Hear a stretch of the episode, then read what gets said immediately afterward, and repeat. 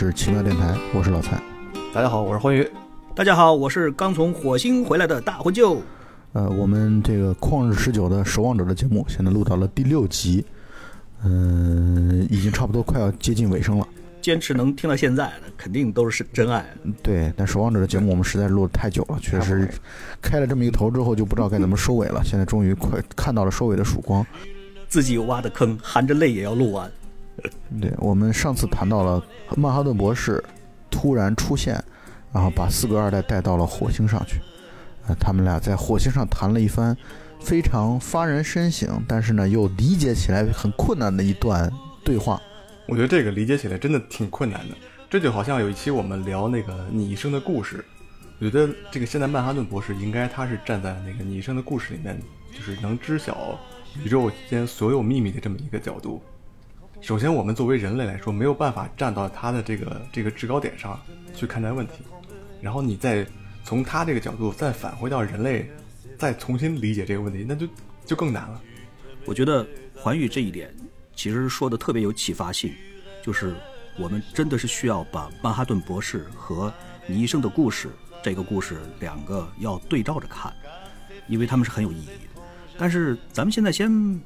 把这个守望者这段情节先过一下。嗯，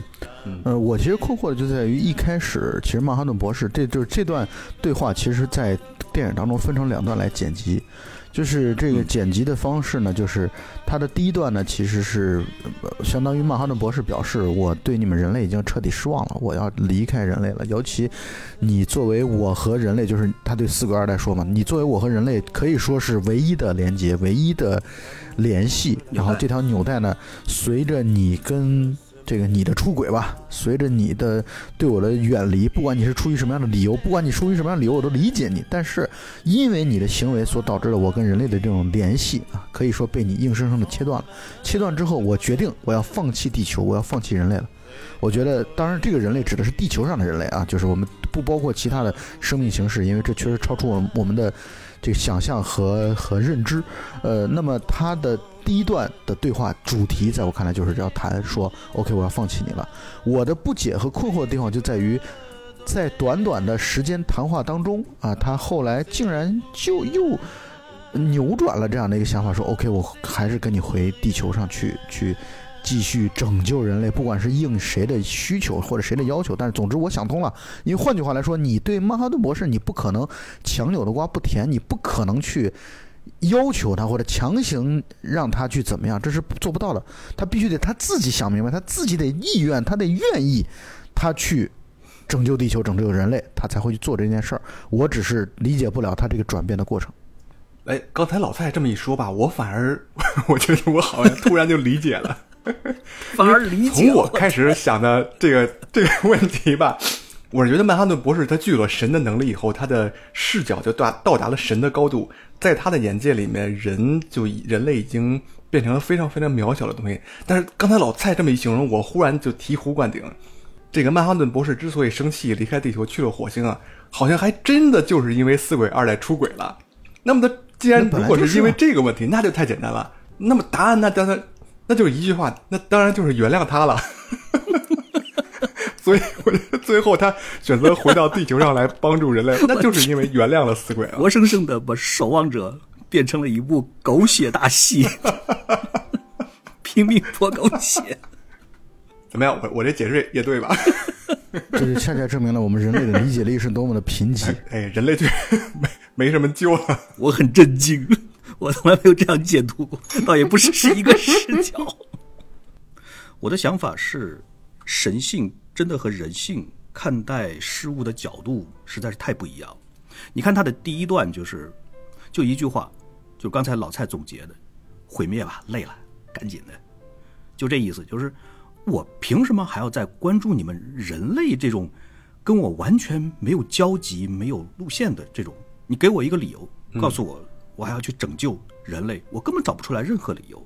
所以你看，这个曼哈顿博士对这个视角，他在整个的电影里边，他是有变化的。他从刚开始是人性占了居多，然后到了最后是人性越来越缺失，越来越缺失，然后反过来是神性越来越多。他有一个很明显的一个直观的一个一个一个标准，就是标志就是他身上穿的衣服越来越少，等到最后就完全就没有。这个就表示他的这个人性是越来越缺。然后他的神性呢，表现在什么？就是说，所有的事情他的反应的这个出发点是一定要完全合乎这个绝对逻辑，就是他一定要推导出来一个因为所以，否则的话，这个办法他就这个事情他就没有办法进行下去。所以刚开始他有这个进行下去的这个疑问，他也很正常。但是这里边有一个点很难很难绕得过去，就是死鬼二代，包括观众都很容易能够反应过来，就是你明明是知晓一切的，对不对？你是有这个能力的，你是知道所有所有的事情的变化以及将来的所有的，你但那你为什么会将来还要表现出来这个这种惊讶？因为你明明知道所有的发生的事情。但是曼哈顿博士在这个时候的回复真的是让人无语，让死鬼二代也很无语，让我们观众也很无语。他表达打表达出来的意思就是，就是刚才咱们环宇讲到，就是你一生的故事里边的这种论调，其实是很像的。就是说，我就算知道整件事情将来的发展，但是这个戏我还是要把它演完。这一点其实真的是挺有意思。你看，曼哈顿博士。在整个这个守望者里边，他刚开始出现的时候，其实他就表现出来说，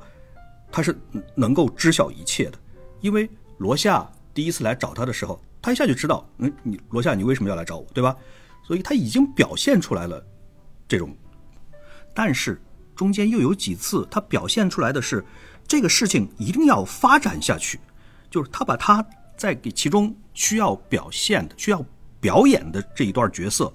要表演完毕，然后才能够表现出来他接下来要怎么走。比如说，他的前女友啊得了癌症，马上就要死，然后他表现出来是我完全完全不知道这件事。这句话是极其没有说服力的，因为他不可能不知道，他不应该不知道，他是全知全能的。但是他那个时候他就一定要表现出来说，哎，我不知道这个事儿。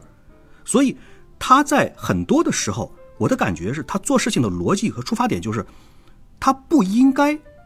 表现出来全知全能，即使他知道，他也一定要假装不知道。就这个流程，他一定要全走完。我不知道你们能能不能 get 到我这个点？嗯嗯嗯。不过我同意这个观点，我同意这个观点。不过我觉得曼哈顿博士和你一生的故事里面，他的这个对于呃时间的理解，呃或者获知呃过去将来这个能力，它还是有不同的。曼哈顿博士他还是基于这个相对论。就是相对论，它还是基于因果关系的，但是你一生的故事里面，它就整个把这个我们的这个宇宙二维化了，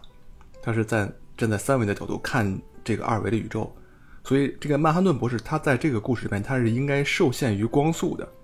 就他可能有超越光速的能力，但是，一旦你就像这个那个那个法老王，他他应该是用了一种什么超光速粒子，它是可以破坏掉这这个曼哈顿博士的预知能力的。呃，你们俩说的这两点并不矛盾啊，就是对对对，大文就刚才谈的其实是他在知道的情况下，他是怎么来去，必须得按照某种方式来配合着把这个东西得得得展现出来。对，那就是不管你是从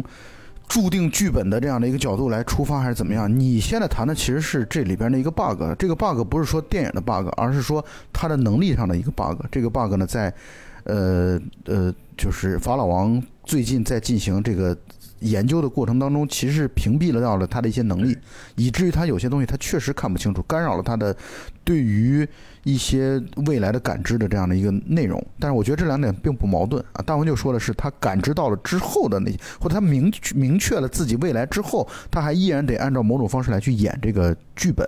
这是这是注定好的，就是他的演出本身也是他知道未来的一部分。对，这就是鸡生蛋，蛋生鸡的问题。就是说，哪怕他知道最后的结果，他也一定要把他在这个故事里边所要表演的这一部分，要一丝不苟的、完完全全的按照整条线来完成。就是 the show must go on。对，你可以这么来理解这件事儿，他就好像是一个编剧。嗯呃，但是呢，他同时也是一个演员。嗯，就他这个编的剧当中，他本身也是一个角色。他是他编的剧当中的一个角色。虽然这个剧情，当然这个剧情不只是他编的，也有可能是别的，就是可能再超出他更上一层的这个所谓的。虽然提呃这个电影当中谈到了说啊，那我们现在这个上帝是美国人什么的，但其实它的默认的含义是在曼哈顿之上还有一个更高一级的来去左右世间的，当然不只是人世间，整个宇宙万物的这规则的这个剧本的编写者。所以呢，曼哈顿博士他是能知道这样的，就是他就好像是一个编剧助理一样。他知道这个编这个剧本是怎么往下走的，但他提前就已经拿到剧本了。但他同时他也是个演员，就是他还得按照这个已知的既定的剧本的方式来去进行下去。所以我的理解就是，他他只能说是他知道，但很多东西其实他是改变不了的。就是他很多东西他其实是这这些东西是定了的，这个是比他更高一级别的，我们根本看不到、看不见、摸不着的那个神来去决定了所有的一切的规则。当然，这个神也可能是多种元素构成的，也可能就压根儿已经超出元素的范围的啊。反正总之就真的是已经超出我们的理解范围的这么一一种一种编排啊。但因为他在电影当中也谈到了，说这一切一系列的全都是命，全都是命运，而我们每个人都是木偶，包括他自己在内也是这样的。其实也是一个提线的木偶。对，我同意你说的。所以就是为什么我们要把这个情节和倪生的故事啊。对照起来来看，其实核心点都是在于一个点上，就是曼哈顿博士这样的全知全能，尤其是在这个环境里环节里边表现出来的未预知未来的能力，以及是否愿意为了改变未来的自由意志之间是互斥的。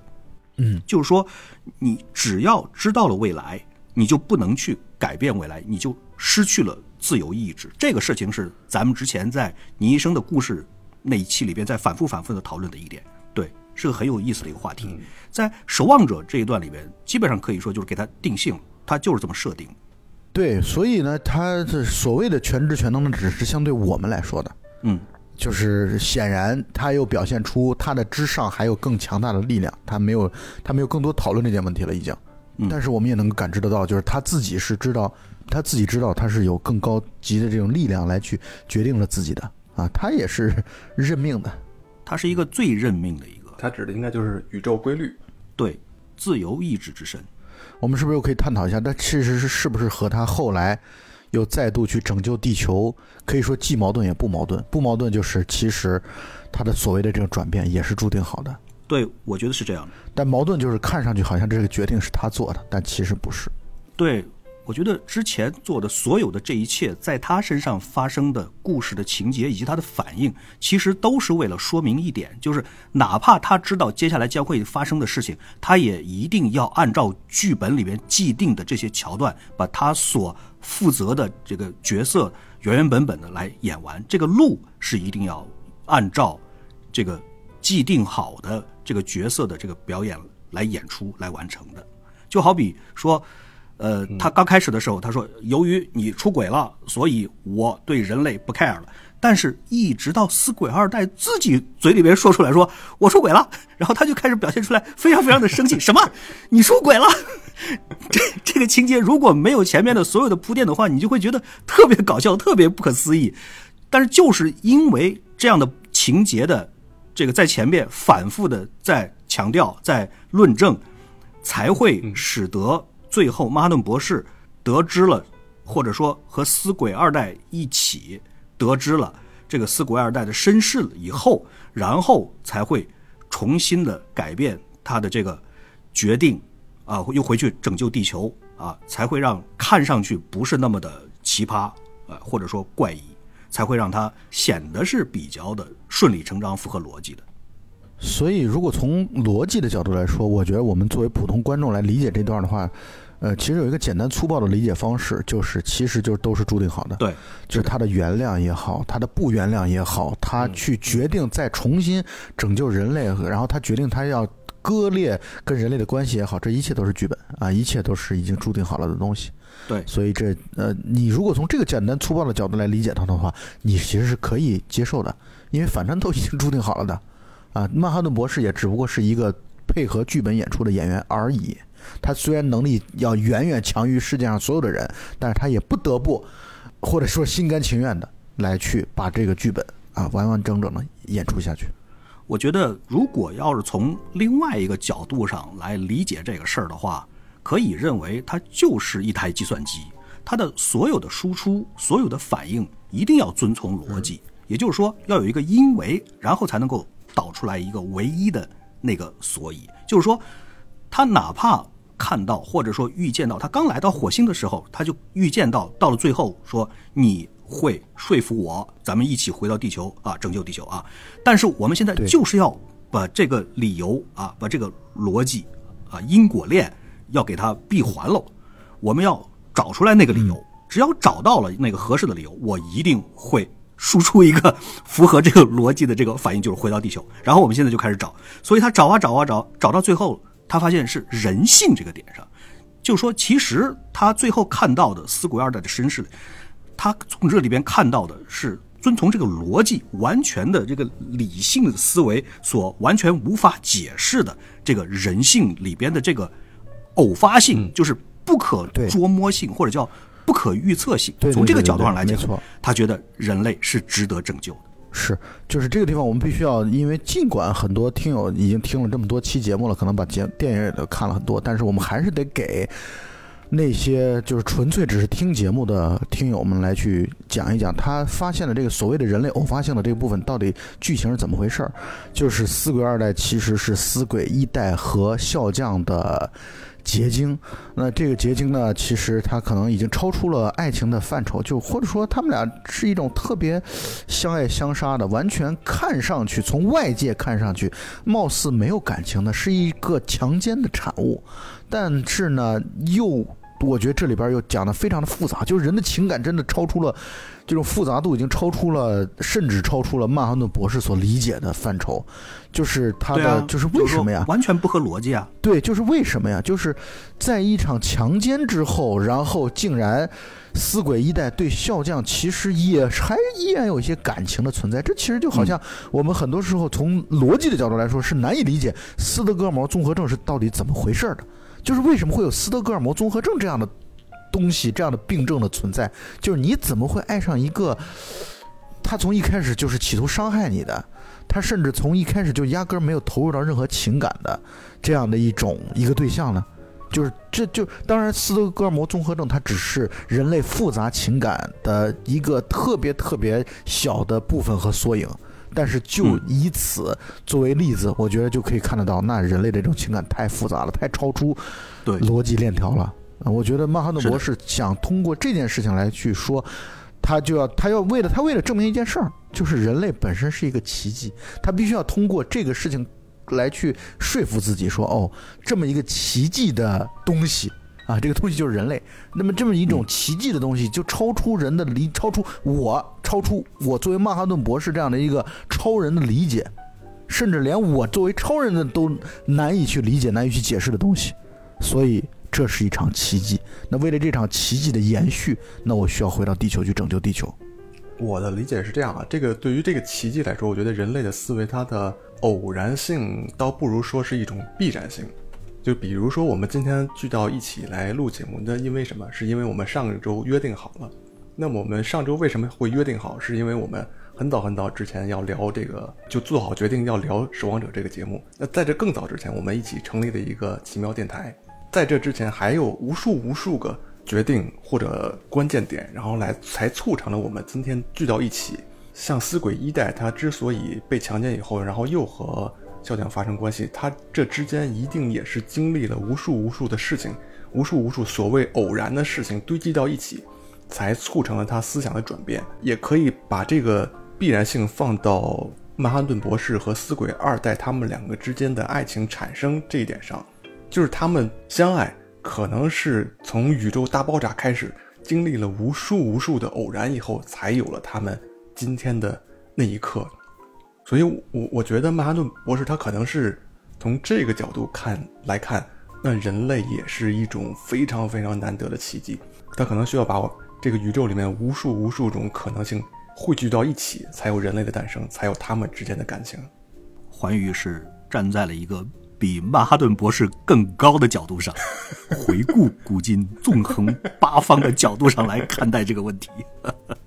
我觉得也有道理。我以前想的更多的是，曼哈顿博士在逐渐的丧失人性，纯粹用理性思维的角度上来讲，我觉得他是无法解释这一点的。然后现在呢，是他通过这一件事情，他找到了人性的复杂性，以及这里边总有一部分是没有办法完全用逻辑、用理性，啊，这种看上去是根本不可能发生的极偶然的那种事件。这种事件让他重新拾取了对人类的信心，差不多是这样的一个意思。嗯，我是不是可以从换个角度来这么来理解这件事儿啊？就是曼哈顿博士其实代表了一种理科性的思维，这种理科性的思维就像大黄牛刚才也谈到了，一定是基于逻辑的，一定是有因就有果的，必须要按照这样的一种因果的这个触发，然后导致最终的这个产生某一项行为啊，包括某一个结果的这样的一种理解路径来去理解这个问题。但是呢，他会发现人类绝对不只是单纯的只是。就包括我自己也是这么看待的，就是绝对不是单纯只是从这个一切都是从逻辑出发的，就是它一定有很多超出逻辑想象的，一定有很多不合逻辑的啊，很多就是你要以逻辑的方式来去理解它是是理解不了的。就是我们这姑且用一个非常，呃，就是可能不是很准确，但是我大概会去用所谓的文科思维的这样的一种方式来去描述它。就是虽然它绝对不准确啊，它绝对不代表文科和理科这么一个单纯的这样的一个简单粗暴的分类，但是我只是想用这样的语言来描述大致的这样的一种一种一种所谓的区别，就是很多时候。这个在这个这个已经是超出呃单纯纯粹纯逻辑纯粹的这样的一个你推导出我我一定得到什么样的一个这样的一种结果的这种这种链条，它其实超出这个链条的。我觉得曼哈顿博士之前应该是完全坚定的站在这种纯粹逻辑的链条当中来去认知。感知这个世界的，因为你看他是，他一直从小到大就是学物理的，他从小到大就都是站在坚定的支持物理至上的这样的一种，或者物理规律至上的这样的一种形式的想法和逻辑思维方式上来的。但是他发现了，哦，原来还有很多其实是超物理的，还有很多是超规律的这些东西。那这些东西恰恰就是非常迷人的，超出自己。自己就是理解的，那我是觉得他之所以还会回来，愿意拯救人类、拯救地球，还有一个层面就在于他觉得还是有一些超出自己的理解的，那这是一个乐趣所在啊。这其实是是是是不是说一切都尽在自己掌握当中，一切都让自己觉得那么 boring、那么乏味？那我觉得他可能会有这样的一种层面的原因导致的，他觉得 OK，我要回到地球当中来。人类的心思。曼哈顿，你别猜。嗯，我觉得，我觉得可以这么来理解，就是尽管说它是高一级别的，甚至可可能高了不知道多少个级别的，但是他也依然认为到这种低等的、低端的这种层级，它其实也有很多超出自己想想象的、超出自己这个理解范畴的东西。那他会觉得，那还有。这就好像我们其实你说我们看上去是比蚂蚁高级非常非常多倍的这样的一种存在啊，生命的存在。但是你说我们真的，我们其实可以说，对于就是至少普通人来讲，包括科学家，我相信也是这样的。他对于蚂蚁的很多的形式逻辑，对于蚂蚁的很多的行为的轨迹，他其实是难以用人类的方式来去表述和理解，描述不了。同意。所以你看啊，他在前面把曼哈顿的能力啊夸张到无所不能。它甚至可以毁灭宇宙、创造宇宙的，它可以进入到量子区域。但是，即使这样，它仍然无法精确的预测人类的反应。就是说，它可以预测一件事情的发展，它是完全根据逻辑来得出来的，对吧？它可以预测这个世界上或者这个宇宙里边所有的事情，它按照逻辑来讲啊，是按照什么样的发展？因为它可以精确的。去操作原子的，但是即使这样，他仍然无法预测人类在遇到一件事情面前的反应到底是什么样子的，他没有办法去解释这种事情。对，所以其实又跟那个你一生的故事确实有相近相似之处的地方，就在于，我觉得他这个反映出来的这个阿拉摩尔也好，还是特德江也好，他们的共同的有一个，在我看来啊，我认为他们的一个。这观点的展示，这观点的展示就是人的情感这个东西，它其实是超出很多层级的，就是超出呃理解的空间和范畴的，至少超出原子的运行轨迹的，超出世界的这样的一种就是元素之间的这样的一种运行规则的。我觉得像是一种并行的，呃，这个旁支一样的这种。当然，它不是一个主副的一个地位，但是我是觉得他们俩都有一个共同的。这样的一个观点，就是情感这个东西，它是不能说高于一切吧，但至少是它不是在这种世界运行规则的这样的一个一个能够判定和决决断的这样的一个范围的，啊，就是情感这个东西是非常高的，非常缥缈的啊，难以把握、难以预测的，但是情感又是非常。圣洁的、非常高级的东西，我大概从这个两个作者的这个部分是理解到这个层面。对我同意你说的，就是两位作者确实在这方面都在尽量的去表达一个观点，就是人的反应或者人性是不可能完全的理性的，或者说合乎逻辑的，因为这样的话你才能写得出来。故事本身就是要出人意料嘛，对吧？你如果写了说一个社会里边所有人的反应都是纯理性的，我觉得这样的话就没什么可写的了，对吧？没错，都是纯理性的，都是符合逻辑的，那所有的事情的反应就全都可以预测出来了。是的，是的，是的，可以提前的计算出来了。一个最典型的例子就是，比如你看《西部世界》，《西部世界》里边所有的这些人造人或者说拟人的机器人，他们可以在外观上可以。做到完全的以假乱真，但是你任何一个工作人员拿着手上的这个平板电脑，都可以很轻松的就可以预测出来，任何一个人造人在接下的几秒钟之后，他可以说什么话，而且是一个字都不会错。很明显，就是说这是一种纯机械论或者说机器人才会做到的反应。但是你所有的这种科幻文学作品都会表现出来的都是这种人性在这里边所发生的。作用或者说人的反应完全是走向了另外的一个方向，或者说不可琢磨、不可预测的。对，尤其是在偶然的细节当中发生的这种事情上。对，所以呃，当遇到了这种人工智能的很多时候叛变啊，或者人工智能的这样的一种超出人的范围的这样的控制的这种这种觉醒啊，很多时候它的所谓的有的时候表现出了一种所谓的成功的状况，就是人工智能也展现出来了一些无法预测的。就是无法预知的，你根本没法判断的，不知道它接下来会发生什么的这种事儿，哎，你就会觉得，呃，那这人工智能特别人，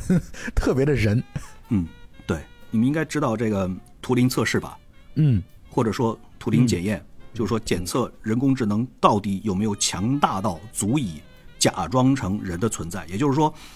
人到底能不能区分得出来和你交谈的到底是人工智能还是一个真实的人？嗯，那么这个人工智能。它如果想要把自己假装成为一个人的话，那么它确实是需要在回答问题的时候，它需要掺杂进去一些个错误的，或者说偶然的这种随机性的这种东西。要不然的话，你如果回答的全都是纯理性，那很容易就 就被戳穿说这玩意儿肯定是个假人，对吧？太理性的话，对，是。所以这就是为什么你看有的时候，比如说一个特别蠢的一个故事，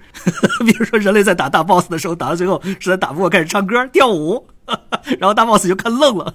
然后就赢了。嗯，对，因为那是你超出了你正在进行的这个行为之外的这样的一个形式逻辑。对啊，所以我们大概的是去按照我们的这样的一个角度来去讨论，理解了这个曼哈顿博士为什么要回回到地球当中来。我觉得，就我们就理解到这一步吧。我觉得可以了，可以了，可以了，确实可以了。在。曼哈顿博士和四鬼二代在火星上进行这一番发人深省的、让人琢磨不透的啊这么一番对话的同时呢，罗夏和夜宵二代也在展开继续的去追踪，到底幕后的 BOSS 是谁的这么一个行动。他们终于追查到了，使得现在人世间大乱的这个公司，它不背后的母公司是维特阿德里安所控制的公司，也就意味着幕后的 BOSS。就是法老王，而且这里边一个很有意思的地方就在于，他们潜入到了金字塔公司的那个相当于总部啊。这场戏呢有点有点奇怪啊，就他们俩就潜潜进去了。当然，你可以理解为两个超级英雄联手啊，那是可以做到这一点的。你总得给好人一些希望嘛，你不能说在这个过程当中，他们在潜入的过程当中又被法老王识破，把他们两个人都弄死了。那这个就结束的都有点太早了。他们了解到了幕后的 BOSS 是法老王。他们在潜入的过程当中破解密码的时候，这段戏是很有意思的。呃，他一开始破解的时候输入“法老”这么一些呃关键词是没法破解这样的一个密码的。后来夜宵二代在书桌上，在电脑旁边看到了一个拉美西斯二世的这么一个一本书。拉美西斯二世是古埃及最著名的法老之一，其实就是法老王，就是法老之王。就是法老呢，其实就已经是王了，但是他就是王中王，啊，就是代表了 他就是火腿肠维达里耶呢，他的这样的一个非常高的使命感，或者他高的这样的对自我的这样的一个认知，就他觉得“王”这个字已经难以再去容纳到我的这个能力了，那其必须要王中王才衬得上我，所以他的密码是 双汇西斯二世。对，哎呀，我觉得这个电影里边的这个破解密码呀，这个这个都特容易是吧？这对就不能英文加数字加上特殊字符吗？他们主要可能因为不屑于自己的这个，他们会觉得我的这个你就根本到到不了我，到不到我这个能够输入密码，对对，摸不到我就摸不到电脑这儿来啊。对，当然这也就是从另外一个角度来讲，这算是这个电影当中 相对来说算有那么一点点低幼的、弱智的这么一一点点安排吧。但是我觉得这瑕不掩瑜，我觉得这无所谓。哎，几乎绝大多数的电影里边，这种猜密码都特别特别简单。对，是的昨天晚上我最近在复习 《X 档案》，然后《X 档案》里边那个主角猜密码，那比这简单的多了。对啊，所以从一个就是那这是从观众角度来出发的。那有的人这个剧就属于你要是特意的，就是要让观众恶恶心死，那我就猜了一个小时密码没猜出来，本集结束。主角非常无奈的对着镜头说：“那真抱歉，就卡在这儿了，我死活过不去，真对不起大家。这也是个路子啊，这也真能拍出一个电影来。”那问题在于那就没人看了，这只能是作为小众的狂欢了，没有意思对啊，没有。活埋都能拍出一集的，我觉得这个还真有戏。那什么有戏？那活埋能拍出一集，是因为人家一直牵着你再往前走。你你试着拍一个试试，我祝你输得很惨。哎，我准备写一个，你这个可以拍万万没想到。然后维塔的里安看上去成功了啊，他现在在进行自己的这个科研项目啊，就是好像进行的非常的顺利。然后一堆科学家，然后呃非常带着感恩之心的面对着他啊，大家都拿着香槟啊庆祝这样这么一个研究研发的成功。法老王非常得意志满的，然后释放了一些毒气，然后把那些科学家全部弄死了。我觉得就是他从一开始就表现出来这样的一种高智商所带来的这种傲慢，就是当一个高智商，呃，他的内心是邪恶的或者不善良的人的情况下是怎么样的？我觉得法老王就给我们展现了这样的版本。现在越来越多的，包括黑袍纠察队也是这样的，越来越多的在展现这种超级英雄就超能力的这样的一些人人类的这种反人类倾向。其实，嗯，我觉得这也很正常啊，就是我们以往的看的过去的东西都太过于童话了，永远都是只要是超人啊，那他一定是好的。那现在越来越多的大家在思考，那他其实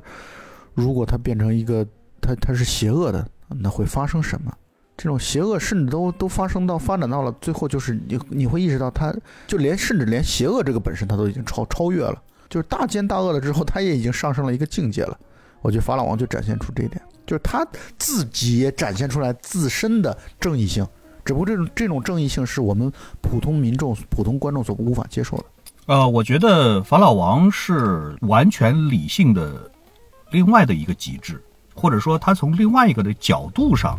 展示了完全理性将会带来一个什么样子的一个结果。对，就是实际上他所面临的这个，或者说不是他所面临的吧，就是他所做的这个决策，其实就是一个最最著名的那个电车难题嘛，就是你是否愿意牺牲几百万人来拯救几十亿人？然后他的选择就是我我可以牺牲掉，为了拯救几十亿人，我可以选择牺牲掉几百万人，对吧？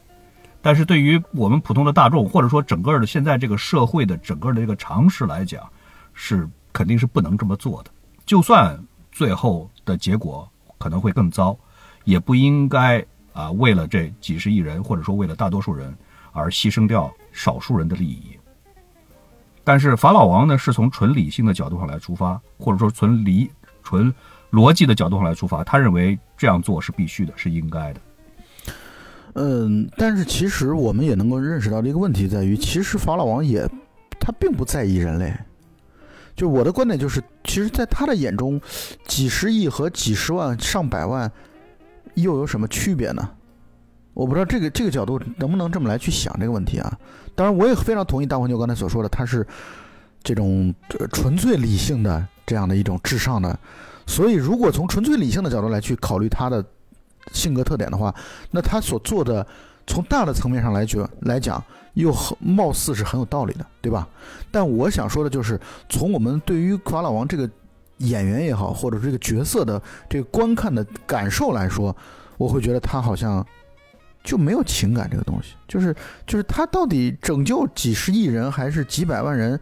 还是牺牲几百万人和牺牲几十亿人，好像心里边都形成不了任何的波澜。我觉得他所做的所有的一切，都是为了，只是为了展现出来，我是王中王，我是一个就是最伟大的啊人类君王啊，虽然是自封的。我觉得他的所有的一切都只是为了展现出了这样的能力而已。至于这个能力到底是到底带来了什么样的结果，我觉得他并不 care。同意。嗯，从某一个角度上来讲，我觉得可能他会 care 啊，但是我没有证据，就是说他的能力没有曼哈顿博士那么的逆天。对于曼哈顿博士来说，人类是否毁灭跟他真是没什么相关，因为人类毁灭了，他仍然可以继续的完全不受影响的存在着，甚至于可以说，假如说过了一段时间，他觉得人类还是应该有陪我玩也是好的，解个闷也是好的，他可以非常轻松的就把人类再重新变回来，对吧？也就是说，曼哈顿博士来说，他想要创造一个地球，再创造个几十亿人，对于他来说就跟玩儿一样。而且整个地球就算是完全消失了，对于他来说也无所谓啊。我再换个地方，再创造一些生命，无所谓的事儿。但是对于法老王来说，他做不到的。他假如说是地球上的几十亿人，假如说是基本上死个大半儿的话，他肯定他的生活或者说他的后续的计划，甭管是什么计划吧，或者说甭管他以后打算做到什么程度上，也一定会受到影响，多少会受到影响。就算是比如说真正打起来了，美苏打起来世界大战了，他能不能很好的存活下去？肯定他是有后后后后备的计划的啊，肯定他会想办法让他自己能够保全，尽量的安全。但是这个计划是不是百分之百有效？我觉得其实都都都不好讲的。他没有曼哈顿博士那么那么自由的这这身体，所以从这一点上来讲，曼哈顿博士你人类打不打内战，对吧？对他来说无所谓的。但是法老王肯定是不希望人类打这个内战。嗯呃，可以这么说，就是曼哈顿博士是不需要借助任何工具的，但法老王是需要借助工具的。这个工具包括人本身，就如果比如说人都死光了，那他就没有工具，没有劳力了嘛。他还需要去仰仗外界的劳动力和资源的。曼哈顿博士不需要这些东西，对，曼哈顿博士自己就是资源，他自己就是一切的本身。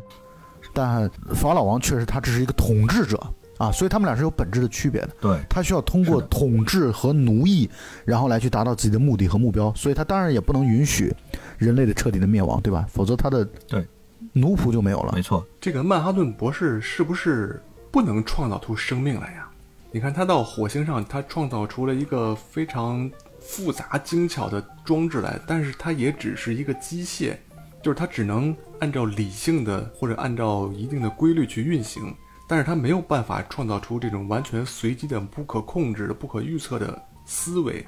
带着这种自由意志的生命来。嗯，所以他也觉得人类和生命这种存在才是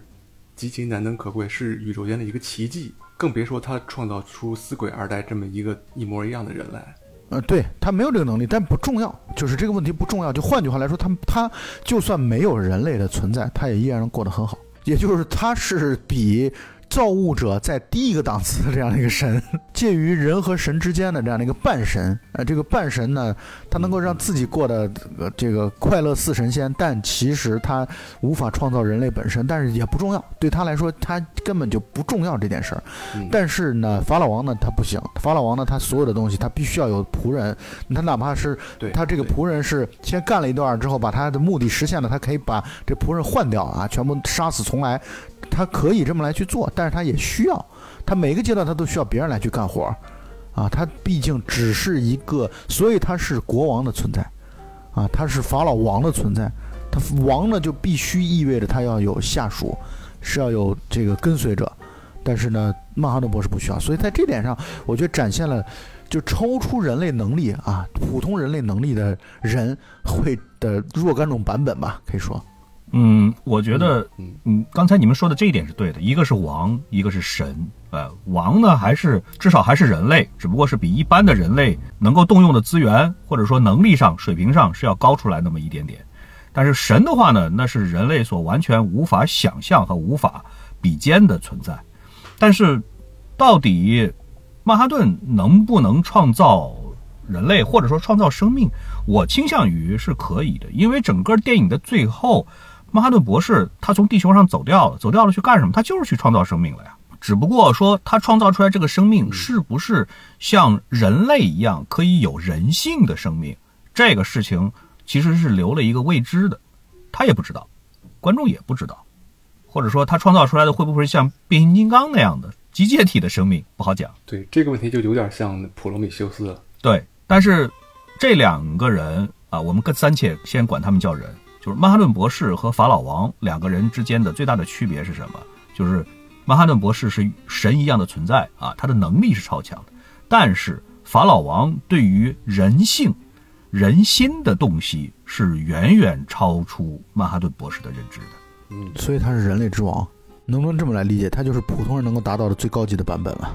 嗯，不知道会不会有比他还高级的，这个难讲。呃，反正在电影里边的描写的话，他对于人性的把握，包括优优点，包括缺点的这些洞悉啊判断，这是没有任何的一个第二个人能够做到的。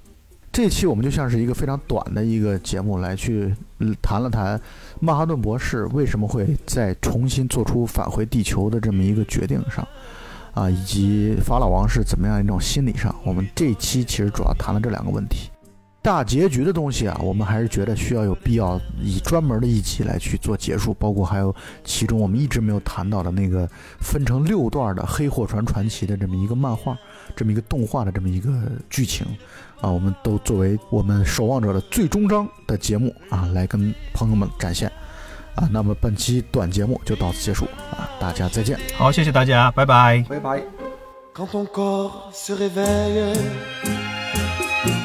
Te mets à trembler. Mais si ton cœur s'éveille, tu te mets à rêver. Tu rêves d'un échange avec un autre aveu. Car ces frissons étranges ne vivent que par deux. L'amour c'est pour rien, tu ne peux pas le vendre. L'amour c'est pour rien, tu ne peux l'acheter. L'amour c'est l'espérance, sans raison et sans loi. L'amour comme la chance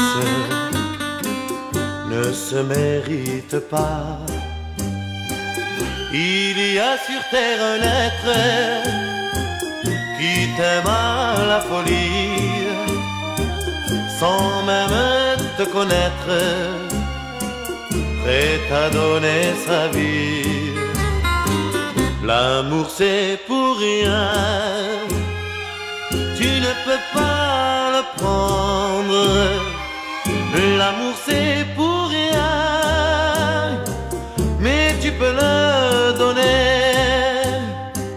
L'amour c'est pour rien. L'amour c'est pour rien.